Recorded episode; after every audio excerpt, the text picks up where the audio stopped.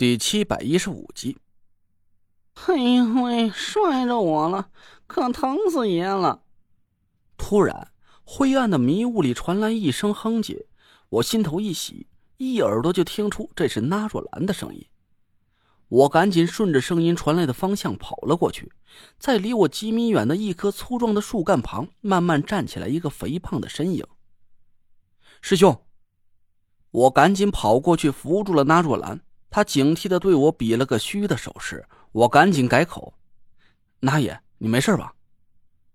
那若兰见四下没人，这才重新叫唤了起来：“能没事吗？你瞧瞧，你瞧瞧，一棵树突然就倒下来，把人家给吓得都……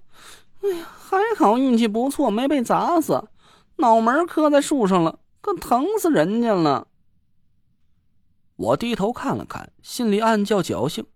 一棵足有脸盆粗细的大树被山石撞断了之后，斜斜的倒在了那若兰身边，也算是那若兰命大，紧擦着树干旁边躲过了一劫。只是他的脑袋被擦破了一块皮，这时候满脸都是鲜血淋漓的模样，看起来很狼狈。我拍了拍胸口说：“没事就好，赶紧找找其他人。你看见慧文他们没有？”那若兰还没等搭话。远远传来了一声呼喊，是唐果儿的声音：“姐夫、那爷、郭哥，你们在哪儿啊？”我大喜过望，赶紧一边挥手大喊，一边凝神看了过去。两个巨大的身影互相搀扶着，从对面慢慢走了过来。我顿时就放下了心，赶紧朝他俩跑了过去。田慧文和唐果儿也受了些伤。我看他俩能走能动的，似乎伤的不太严重。我也没心思给他俩包扎，赶紧让大家四下分头去找郭永哲的下落。我们一边喊着郭永哲的名字，一边四散寻找。没过多一会儿，那若兰就一声喊了起来：“在这儿呢，快，还有气儿！”我让那若兰这句话给搞得一下子不知道是该高兴还是该担忧了。可喜的是，郭永哲没死，可这句还有气儿。我心里咯噔大跳了一下，赶紧朝着那若兰那边飞奔了过去。郭兄弟，郭兄弟，你能听见我说话吗？听见了你就转转眼珠子。那若兰一边掐着郭永哲的人中，一边扒着他的眼皮。郭永哲干哑的呃了一声，稍微有点涣散的瞳孔轻轻颤了一下。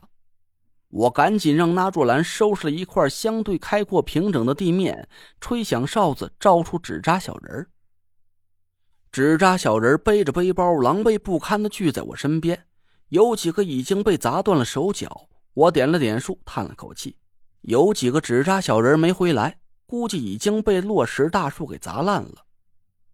五个背包也只剩下了三个。这时候我哪还有心思去找行李？赶紧打开一个背包，拿出一捆伞绳，又折了几根树枝，快手快脚的削成了几根光滑的甲板，跑了过来。那若兰把郭永哲平放在地上，郭永哲的意识还是没有恢复，满脸是血，眼睛半睁半闭的，血沫子随着微弱的呼吸从鼻孔和嘴角里冒了出来。我轻轻的摸索着他的断骨，用夹板把他的胳膊和肋骨固定了起来，用散绳捆结实了。那若兰把水壶里的最后一点淡水倒在毛巾上，我给郭永哲擦干净口鼻里的血，轻轻的用手抚摸着他的后脑，半天才松了口气。还好，腰椎、颈椎和颅脑都没有骨折，只是被撞昏了过去了，断掉的肋骨也没伤到内脏。脑震荡加上内出血，得休息一段时间才能缓过来。大家一听这话，顿时就瘫倒在地上，大口大口的喘着粗气。远处的悬崖上方还在不停的冒出大量的火山灰，浓郁的烟雾冲天而起，夹杂着星星点点暗红色的岩浆残渣，就像是在下雨一样。恐怖的轰鸣声和地震已经完全停止了。只有被风吹来的火山灰渣偶尔落在我的头上、脸上，散发着一种奇怪的气味。我抹着头上的冷汗，心里暗自庆幸。虽然这段突如其来的火山爆发让我们狼狈不堪，但总算是没造成我最担心的减员情况。我缓了口气，起身顺着我们逃跑的路线找了一下失落的两个背包，结果却让我大失所望。有一个背包被一块滚落的山石劈头碾过，像一张纸片似的拍扁在地上。我好不容易把背包抠了起来，但背包里却只剩下一堆碎渣，除了散绳衣裤和半袋稀碎的压缩饼干之外，能用的东西几乎是没有了。而另外一个背包却不知所踪，估计是连着纸扎小人一起给压在石头底下了吧。我悻悻的拿着东西走了回去，郭永哲还在昏迷不醒，唐果儿捂着右腿低声哭个不停。你怎么了，姐夫？刚才地震的时候，我让一块飞起来石头砸到腿了，好疼。唐果儿眼泪汪汪的看着我，我蹲下身子给他检查了一下。他的右腿腿弯处一片淤紫，姐夫，你快帮我治治！我感觉这条腿疼的都快没有知觉了，会不会废了呀？嗯，我不想变成瘸子，以后我还想参加比赛呢。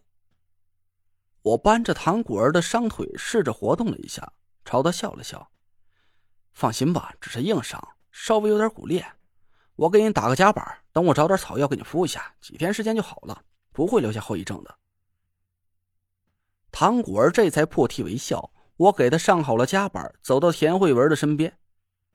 我看了看田慧文的脸，突然心里一动：“慧文，你有没有觉得哪里不舒服？我给你检查一下。”田慧文犹豫了一下：“不用了，我没事。”我紧盯着田慧文，他迟疑了半天，还是点了点头。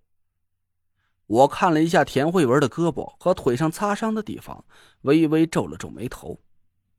和他脸上的擦伤差不多。田慧文的胳膊和腿虽然到处都有血迹，但是划痕和伤口却不知道在什么时候完全愈合了。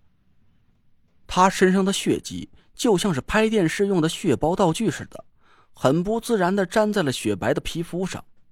我脸上没动声色，心里却暗暗惊诧不已。要说田慧文在没有和我互换命格之前，他凭借医术让自己伤口迅速愈合，我还勉强可以相信。